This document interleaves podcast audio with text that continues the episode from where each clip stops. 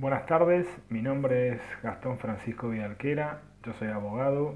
soy egresado de la Universidad de Buenos Aires y soy especialista en Derecho Tributario de esa misma facultad. Y quiero agradecer a la editorial Microjuris por la oportunidad que me da y la invitación para hacer este podcast respecto a un fallo de la Corte Suprema que reafirma la autonomía municipal en materia de tasas municipales y me animo a decir que es uno de los fallos más relevantes en materia de tributos locales de la última década, además de ser un fallo que estaba eh, muy esperado tanto por los fiscos municipales como por los contribuyentes. Me refiero al fallo ESO Petrolera contra Municipalidad de Quilmes, que es del 2 de septiembre de este año. Y antes de, ir al fallo en cuestión, vamos a ponernos un poco en tema. La cuestión está relacionada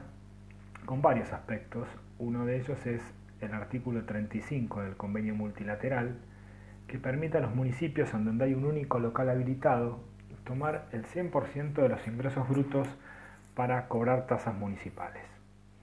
Eh, esto ha llevado históricamente a que en un único municipio,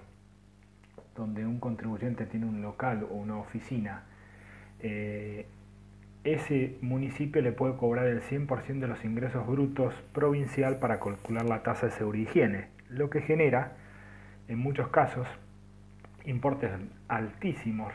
en relación con ingresos y el local que es habilitado. Recordemos que la tasa de seguridad y higiene, el servicio que presta el municipio es el servicio de seguridad y higiene. También se analizó en este caso si los ingresos brutos es un parámetro válido para una tasa. Nosotros tenemos la tasa de alumbrado, barrio y limpieza, que se cobra sobre la evaluación fiscal de los inmuebles, y tenemos esta tasa, que es la que más recauda, que se cobra sobre los ingresos brutos, es decir, sobre la facturación. ¿Es un parámetro válido? Históricamente, este tipo de tasas se cobraban sobre personal o superficie ocupada. Y otro tema que se, se analizó también es la proporcionalidad entre el costo del servicio y lo eh, recaudado. Vamos a ponernos un poco en contexto. ¿Qué decía la Suprema Corte de la Provincia de Buenos Aires? La Suprema Corte de la Provincia de Buenos Aires, hace muchísimos años, desde, podemos, desde fallos históricos, le daba la razón a los municipios. Y decía básicamente que mm, el artículo 35 en su tercer párrafo del convenio permite que un municipio se apropie del 100% de los ingresos para cobrar una tasa, con lo cual si ese único local, oficina,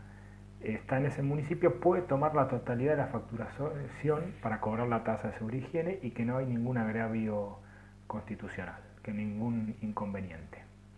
Eh, así, citando expresamente una causa, Compañía Argentina de Seguros Providencia del año 96, por ejemplo, para que vean que el, tema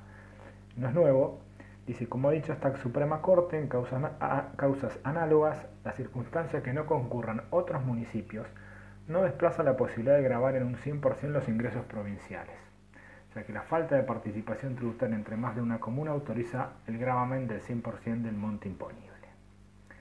Em, con lo cual los municipios tenían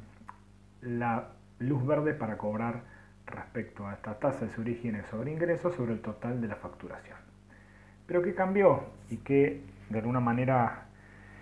puso eh, nuevos argumentos a esta cuestión o puso en alerta a los municipios fue un dictamen de la Procuradora de la Corte en esta causa ESO, que data más o menos del año 2019, eh, este dictamen que le dio o le daba la razón a, a la empresa, es decir, lo que indicaba es que no era razonable que una tasa eh, se apropie el 100% de los ingresos, sino que tiene que ver con los em, ingresos que efectivamente y gastos tenga ese contribuyente en el municipio. Porque puede ocurrir que dentro de esa facturación que tiene ese contribuyente no sea todo atribuible a ese municipio. Lógicamente puede tener un depósito, una oficina, pero puede ser envíos, pedidos o servicios que prestan otros municipios. Con lo cual la Corte, el, perdón, el dictamen de la Procuradora lo que dijo es el municipio puede cobrar en base a ingresos, pero en razón del segundo párrafo del artículo 35 que solamente puede cobrar en función de los ingresos y gastos que devenga en el municipio. La cuestión tomó tanta vuelo y tanta importancia que eh, la Corte llamó a lo que se llama los amigos del tribunal y varios intendentes, hubo más de 130 personas eh, que concurrieron el 6 de junio del 2019, antes de la pandemia, expusieron intendentes municipales, representantes de cámaras de comercio, eh, de asociaciones fiscales, etc. Y con lo cual se le dio tanta importancia, es uno, insisto, uno de los recursos más importantes de los municipios, la tasa y higiene. Es decir, si se le daba la razón a los municipios, podían seguir cobrando, pero si la Corte le daba razón al dictamen de la Procuradora, revocaba la forma en que venían cobrando, sin duda le sacaba uno de los mayores recursos. La cuestión es que este es un tema de coparticipación en el fondo, porque la ley de coparticipación federal que debió dictarse desde el año 96 aún no ha tenido lugar y eso genera que todavía los municipios eh, no tengan a veces los recursos que necesitan cuando se le delegan un montón de funciones eh, que deberían tener la correspondiente financiación. Y acá llegamos a la sentencia del 2 de septiembre, después de más de dos años de celebrada esta audiencia, y en concreto es uno de los fallos más importantes en materia de tributación local y de autonomía municipal de las últimas décadas, me animo a decir, y eh, por las cuestiones que aborda. En primer lugar, del artículo 35, tercer párrafo, es decir, si un municipio se puede tomar todos los ingresos para cobrar una tasa, la Corte dice que no es una cuestión que pueda analizar, pues todo lo relacionado con el convenio multilateral es de derecho público local, con lo cual esa instancia extraordinaria eh, que se intentaba abrir por parte de la empresa, en este aspecto no lo acepta. Pero sí lo acepta eh, relacionado el recurso extraordinario entre lo que se le cobraba, o sea, la proporción de lo que se le cobraba y el monto de la tasa, la relación del monto de la tasa con lo que se le cobraba en el caso concreto de la empresa. Y hay algunas palabras, algunas frases que son muy interesantes, que tienen eh, mucha, mucha proyección en todos los municipios, que es lo que llama la Corte el derecho a los medios dice la autonomía municipal necesariamente implica garantizarle para subsistir a los municipios el derecho a los medios. Este derecho a los medios es un concepto nuevo que la Corte no había usado antes, en el cual dice, en, palabras muy concretas, necesitan medios para eh, poder prestar sus servicios y demás. Respecto a la base imponible, los ingresos brutos, o sea, la facturación para cobrar una tasa, la Corte lo acepta dice que la capacidad, perdón, la capacidad contributiva no hay reparos de índole constitucional para recurrir a los ingresos brutos del contribuyente como indicador para cobrar una tasa. Y admitida esta capacidad contributiva como un componente de la tasa municipal, no se demostró en el caso concreto que el monto que se le quería cobrar es irrazonable o desproporcionado. Con lo cual, lo que sí se mete la Corte analizando la capacidad contributiva y la base imponible, lo descarta que haya algún tipo de agravio de tipo constitucional. Em, también, ¿qué más dice? Descarta algunas otras cuestiones relacionadas con, con la impugnación de la no confiscatoriedad, que la tasa es confiscatoria por el monto, dice no, no se encuentra confiscatoriedad entre el monto que se pague en base a los ingresos brutos. Como comentario final, estamos, como les dije, en una de las más importantes fallos en materia de tasas municipales, con un claro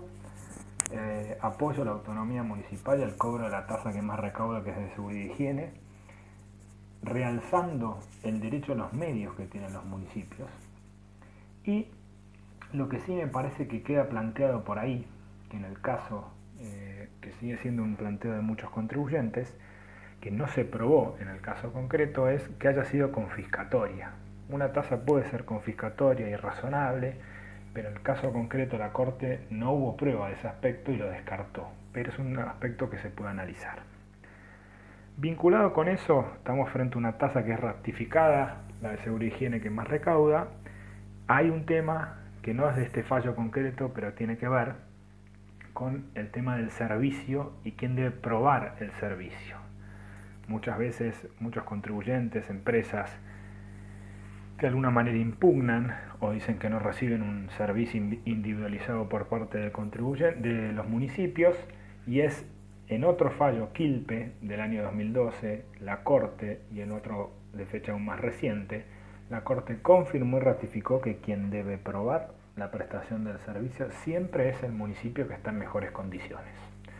No es el contribuyente, es el municipio quien debe probar la prestación del servicio. Con lo cual, legitimados que están los municipios a cobrar la tasa de seguridad y higiene, se abre el interrogante ahora que deben probar y realizar o prestar efectivamente ese servicio para el cual deben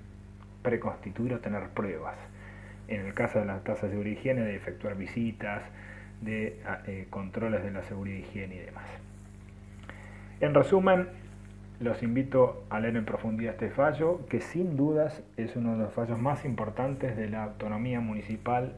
y tributación local de la última década. Muchas gracias nuevamente por la invitación a la, a editorial Microjuris y a disposición.